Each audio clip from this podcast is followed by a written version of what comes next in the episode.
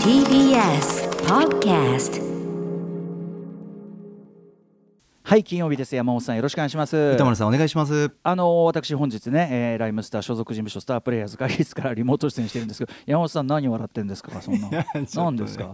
ちょっとねうん。うんなんか新鮮なんですズズーム越しにね、お顔を顔を見よう。と何をいつも通りの私ですよ。いやいつも通りの私とは言わせないですよ。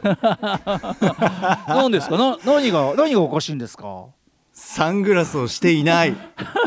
歌丸さん。あのー歌丸さんですか？そうですね、あのちょっと今日はあのバッグをですねいろいろちょっとあの詰め替えというかですねちょっと大きい荷物を運ぶためにいつも使わないバッグを出して詰め替えで途中でちょっとやっぱり失敗しましてですね先ほど放送というかそのズームをつなぐ直前になって、ええ。サングラスを忘れたことに気づきましてちょっと今何今届けてもらってる最中なんですが。あららららら、えーあのたまにあるんですけど昔もスタジオに忘れてたことあって、放送後記全部あのなんか俺の目が黒く塗られてるっていう 別に隠してるわけじゃないんだけどあそうなんです、ね、隠してるわけじゃないね、ええただその、え普段サングラスデフォで仕事中はやっぱさしてるじゃないですか逆に、はい。だからやっぱ裸眼で裸眼っていうかその今サングラスあの眼鏡してますけど、はい。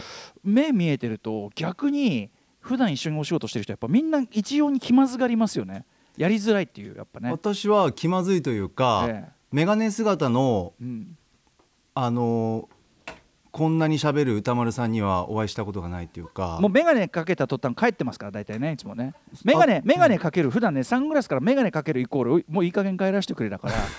あの あの箕輪田君とかが追いすがるように打ち合わせしたがるのをもう振り切るようにちょっともう眼鏡かけてんだけどみたいな、はい。そういう感じでねあとは歌丸さんのこのスイッチを持ってらっしゃるかやっぱりこうスッとこうまたこうねね。ボリュームとかもこうスッとこうボソボソっとこう喋るような印象がありますよねいやいや歌丸さん。いやだからなんていうかあれですよパンツ履いてない感じだからさ。あら。うん。冷えますねそれは。冷え冷えるし、冷えるしなんていうかそのそんなに見ないでよっていうかこう感じがしますけどね、えー。ズーム消したっていいんだけどさいやそれは困りますよ。やりづれかなと思って。さすがにもうねん。画面はせめて。ララジオをお聞きの方は何にも関係ないはずなんだけど、うん。今日何らかのテンションの差があったらそれはちょっとはいサングラスが今のところないゆえだと思ってください、ええーー。金曜にそういうことが起こるのかそうですね。うん。ちょっとやってしまいまでも前はスタジオに行ってからなったんでもっと大事でしたよそういう意味では。あなるほど、うん。確かにもっと困惑する人の数が多かったんで。ちょっと気まずい空気が流れるような、えー今今この場では山本さんだけが困惑すればいい。困惑して困惑してないんだったらいいですしね困惑はしていないですね。あそうですか。えーあーなんか見てますね。みんな見ないでいいですからね。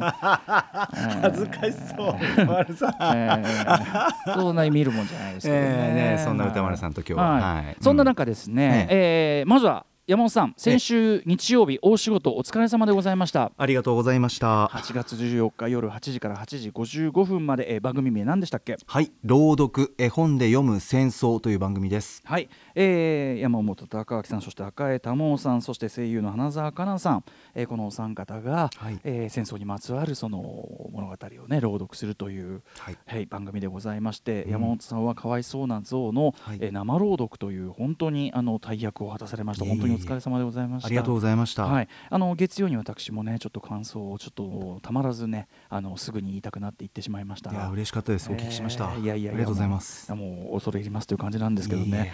あの当然リスナーの方からもですねい。山本さんに向けてたくさんのメッセージいただいてて、えーちょっと一部ご紹介させてください、はい。逆ネジさん山本さん生朗読拝聴しました。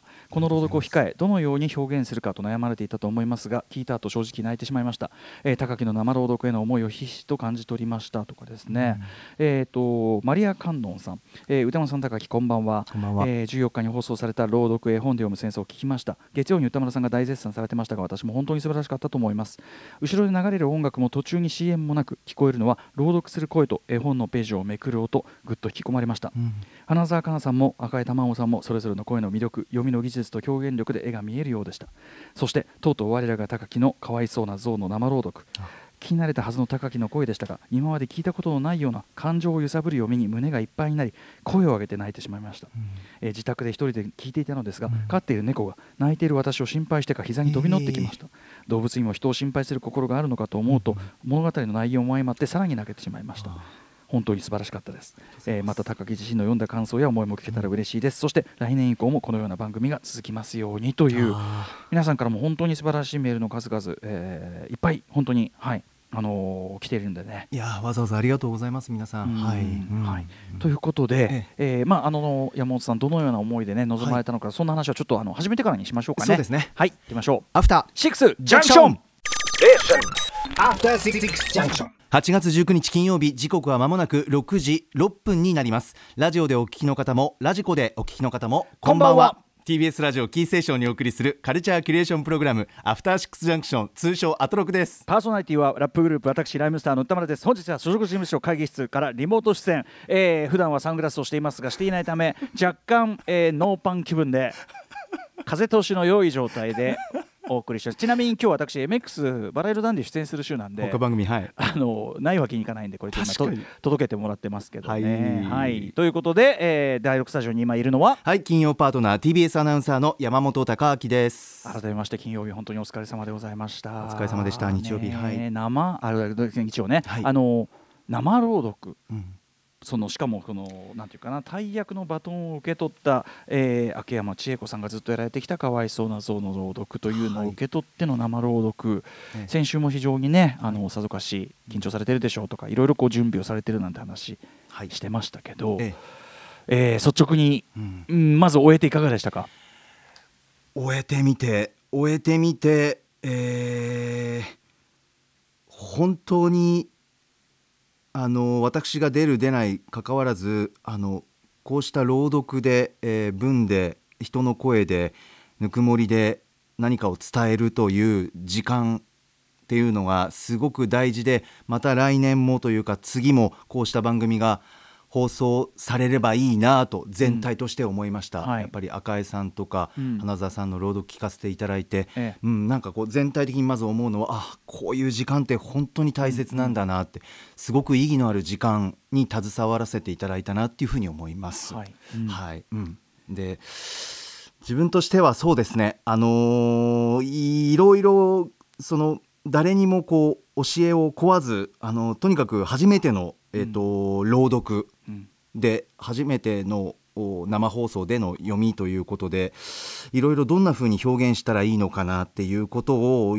試行錯誤しながら何度も何度も読みながら練習をしながらっていう日々が続いたんですけど振り返ってみると、えー何かもし万が一次機会があったらもっともっと聞き手に委ねるような読み方をしてみたいな何か、ううんん。違うまたまた違そう。うアプローチでも挑戦したいな。こ今回のがダメということじゃなくてね。そうですね、んんん。思いました。それはこう感情と読みの配分とか、うん。いろんなこうそういうなんていうんですか自分の中での調整、うん。でも調整しすぎてもどこかなんかそんな計算をしてうん。読むものなのか、題材にもよるのかとかいろんなことがよぎよぎったんですけどとにかく当日のことを振り返ると、えっと、僕は過去に聞いたことはもちろんあるんですけど秋山千恵子さんの朗読がうん番組の冒頭ではい。一部流れると。あれ最初に流すのこれ俺聞いててえこれ最初に流す作りかと。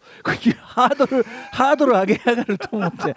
ちょっとこの作りって思ったよね。そうですね。ぐっとこう姿勢が正されるような、うん。あの本当にあの拝聴したんですけど、はい。それを聞かせていただいた瞬間もいろいろずっとああこれ自分が読むまで迷うんだろうなとか花澤さんとか赤井さんの先輩方の声を聞いていろいろ迷って迷って読むんだろうなと思ってたんですけどあの秋山さんの冒頭冒頭の朗読の一部聞いてあもうこれは秋山さんでしか表現できない何かがある世界だ一部を聞いた時にもそう思ったんですよね。えもうあすあもうこれはそうだと。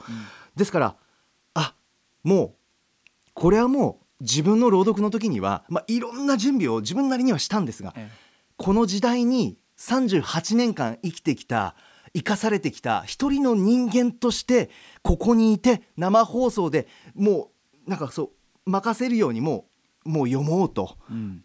うん、なんかうまくとかどう読むとかどう組み立てるとかもうもう一回置いておいて今日までにやってきた繰り返したことが自然と出ることを信じてあとはもうこの作品とか秋山さんのこの読み継いできた歴史に恥じないためにはもう一人の人間としてこんなことがありましたということを届けようのみでした、もうもうもうそこは、うんうんで行こう。準備はね十分したしね、はいもう行こうと。練習はい。考えこれはしたけどそうですね。もうそれはもうだからぶつかっていくしかないっていうかね。そうですね。まあもうこ小手先で考えながら読んだらこれダメだと思って、ね。もうダメだと思ったのでものすごくちょっと直前まで震えてえー、と自分の番だ秋山さんの歴史などを触れさせていただいて伝えて読むっていうことだったんですけど、まあ、伝えている時もちょっとこうちょっとなんかもう情けないことにちょっと読みでつまずいたりとか原稿読みで、ああと思いながらでもうん。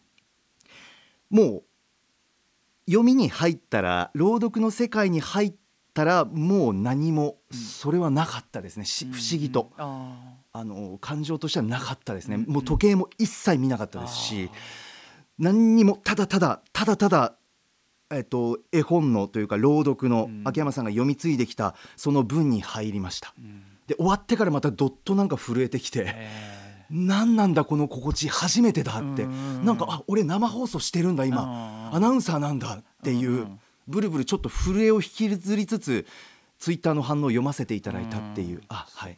わーっと喋っちゃいました。すいませんもちろんはいあなたの話聞くところです。そうなるほどそうです。そうか。はい、振り返ると、はい、そういう時間でした、ちょっと未熟さも感じながら。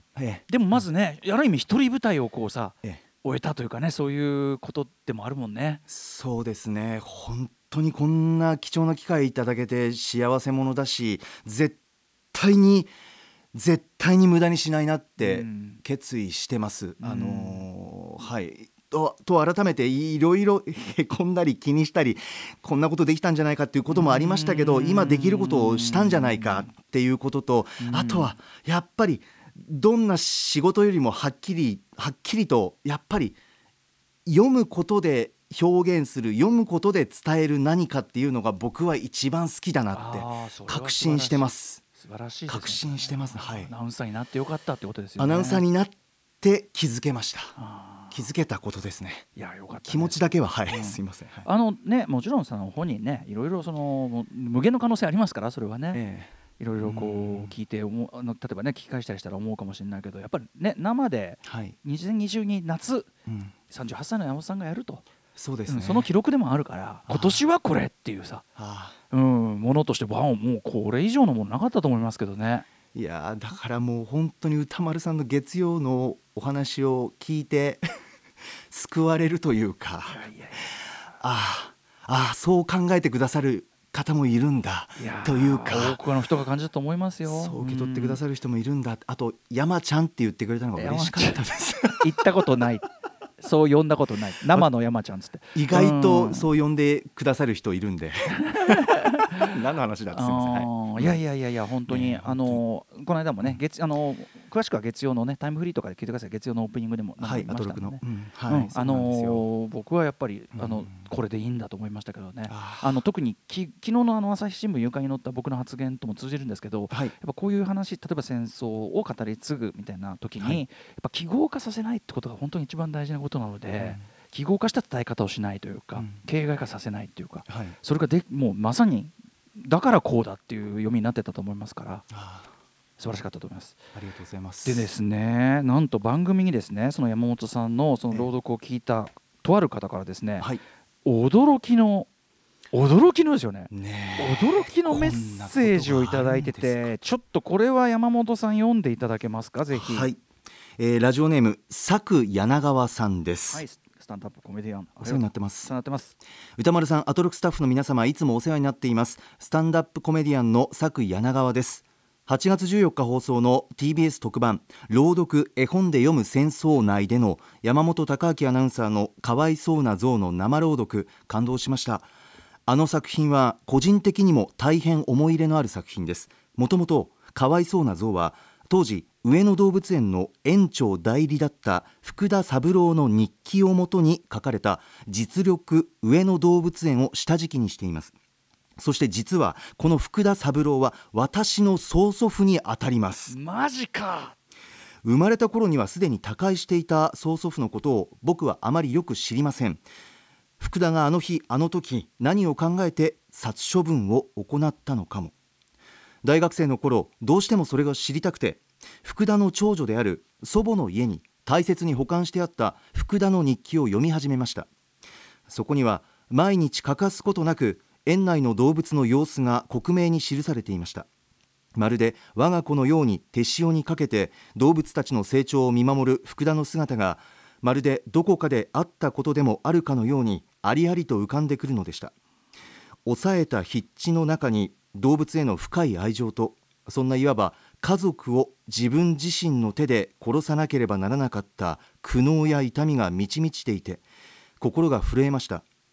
福田が殺されな殺されなければならなかった動物はこの絵本に登場する象だけではありません。ライオンも虎も蛇も熊も福田は毎晩あいつらの夢を見たと日記に残しています。そして動物園で起こったことはたとえ家族にすらも話すことが許されなかったそうです。当時16歳の女学生だった祖母は日に日に痩せこけていく福田の姿をどのような思いで見ていたのでしょうか。そしてその福田の日記に封筒に入った1枚の便箋が挟まれているのを見つけました。差出人は文字から判断するに幼い子供でした。昭和20年上野動物園宛に送られてきたものでした。こうあります。動物園のおじさんが毛玉の殺してかわいそう。僕は今まで動物園が一番好きだった。中でも象が一番好きだった。虎さんライオンさん白熊さんも好きだった。けれどもう僕の好きな動物園に猛獣はいないんだね。寂しいな。この手紙を福田は生前大切に保管していたそうです。今曽祖父の葛藤や思いそして動物たちの声なき声を後の世代に伝えていくことが若い世代の僕たちの誠意だと感じています。故秋山千恵子氏が毎年終戦記念日にこのかわいそうな像を TBS ラジオで朗読されていましたが曽祖父や秋山さんが必死に紡いできたこの思いを決して過去のものにしてはいけないと思っています。先日の山本貴明アナウンサーの朗読もきっと天国の曽祖父に届いているはずです。そしてあの日死んでいった27頭の動物たちも天国で微笑んでいると思います。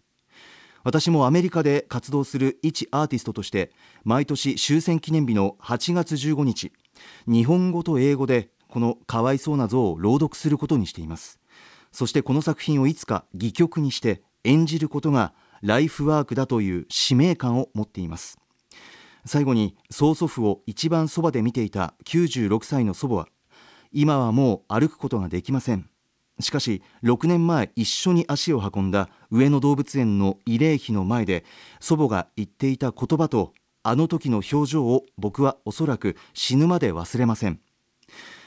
動物園があるってことは平和の印。あの日確かに上野動物園で悲劇が起こりました。それほど昔のことではありません。作柳川スタンダップコメディアン。はい。いいやーまずそのサクさんのひいおじい様ということですよね。そうです福田三郎さん。このなんていうかそうだったんだっていうね。ご縁もすごいですし。